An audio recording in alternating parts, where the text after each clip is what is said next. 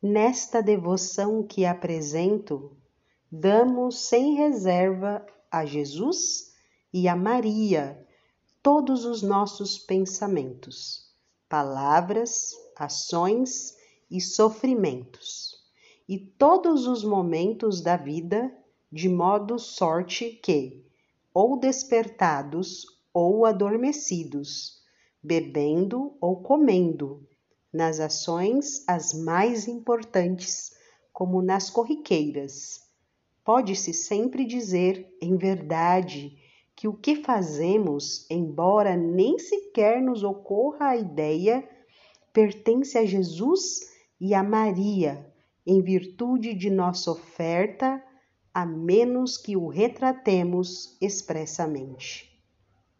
Não há outra prática como esta, pela qual nos desfazemos facilmente de um certo espírito de propriedade que se insinua até nas melhores ações, e nosso bom Jesus nos dá esta graça em recompensa do ato heróico e desinteressado que fizemos, cedendo-lhe pelas mãos de Sua Mãe Santíssima todo o valor de nossas boas obras.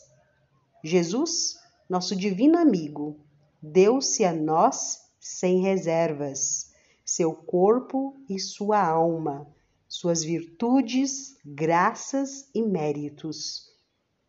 Diz São Bernardo: Ele ganhou-me inteiramente, dando-se inteiramente a mim.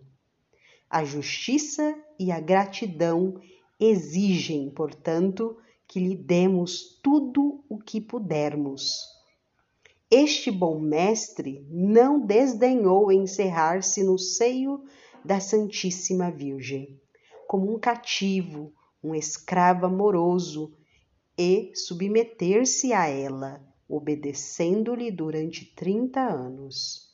Esta sabedoria infinita, cheia de um desejo imenso de glorificar a Deus, seu Pai, e de salvar os homens, não encontrou meio algum mais perfeito, nem mais simples de fazê-lo do que se submetendo em todas as coisas à Santíssima Virgem, não só durante oito, dez ou quinze anos, mas durante trinta anos, com um exemplo tão visível e conhecido de todo mundo seremos insensatos a ponto de pensar que encontraremos um meio mais perfeito e mais certo de glorificar a Deus, que não seja submetendo-nos a Maria, a exemplo de seu filho.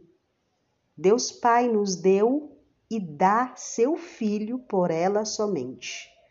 Só produz outros filhos por meio dela e só por intermédio dela nos comunica suas graças.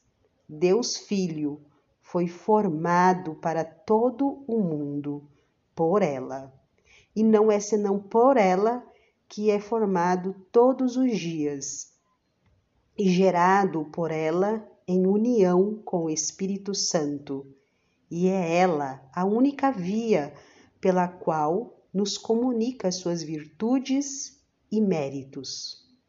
O Espírito Santo formou Jesus Cristo por meio dela, e por meio dela forma os membros de seu corpo místico, e só por ela nos dispensa seus dons e favores. Deus, vendo que somos indignos de receber suas graças diretamente de suas mãos divinas, dá-as a Maria, a fim de obtermos por ela o que ele nos quer dar e também redunda em glória para ele.